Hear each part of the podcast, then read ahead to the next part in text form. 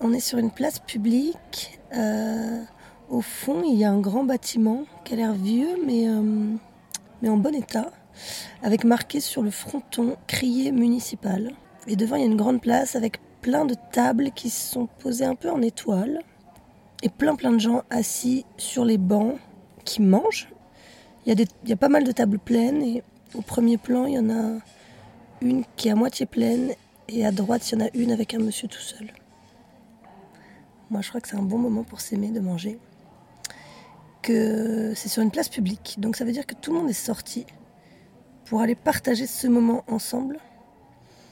Et que c'est ça l'amour. C'est prendre une direction pour aller vers l'autre, pour le retrouver à un endroit, à un moment précis. On se donne rendez-vous pour s'aimer en fait.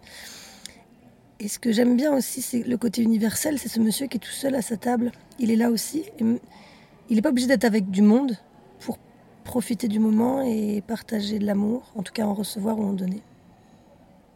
Et il y a plein de couleurs. Et il fait beau. Alors les gens sont un peu dénudés. et puis des fois, il y a des soirées, j'ai pas envie de rentrer, mais j'ai pas envie de parler. Mais j'aime bien être là, comme ce monsieur, et regarder les gens kiffer ensemble. Ça me fait kiffer. Tu vois? Bah, s'aimer au grand jour, quoi. C'est-à-dire, euh, c'est comme les gens qui. Hum, j'ai jamais compris les voisins qui gueulaient contre des gens qui ont des orgasmes trop forts, tu vois.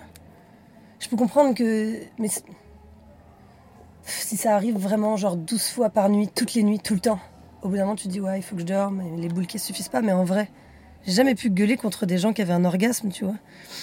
Euh, qui sont en train de kiffer. Des gens qui se tapent dessus, ouais, ça me fait chier de les entendre et je veux pas que ça, ça arrive. Mais des gens qui s'aiment, en fait, ça, je crois que ça se communique tout le temps. C'est le truc qui, qui est le plus exponentiel, l'amour. C'est-à-dire que quand t'en donnes, t'en perds pas. Juste t'en crées.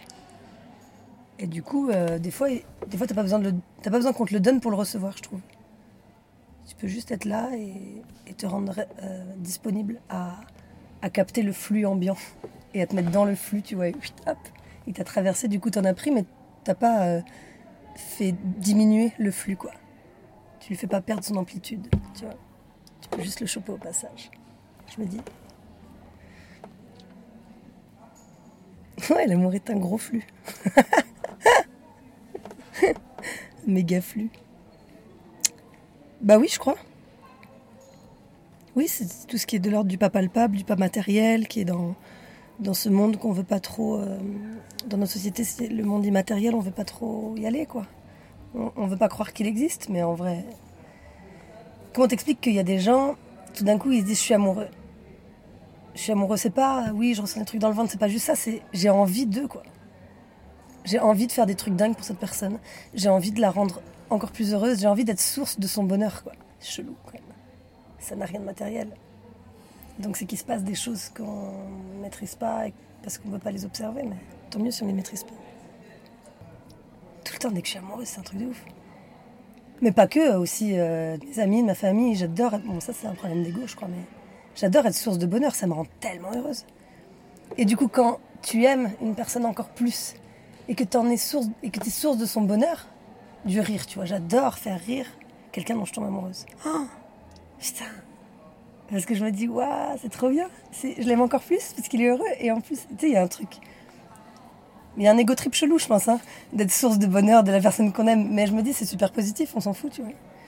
Le tout, c'est pas de croire qu'on est la seule source de bonheur possible. Ça, c'est autre chose.